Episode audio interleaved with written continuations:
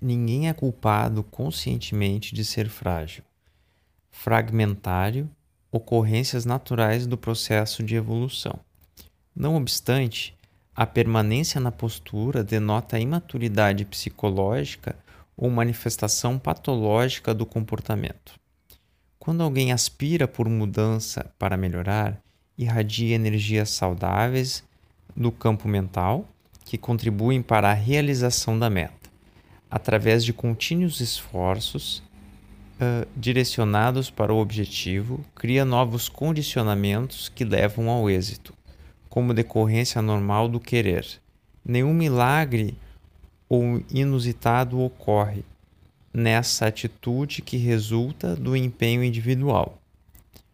O autodescobrimento tem por finalidade conscientizar a pessoa a respeito do que necessita, de como realizá-lo e quando dar início à nova fase.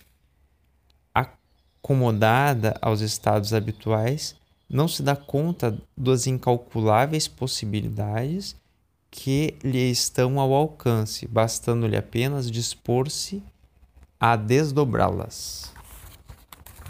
O livro é O Ser Consciente, de Valdo Pereira Franco, página 48 e 49.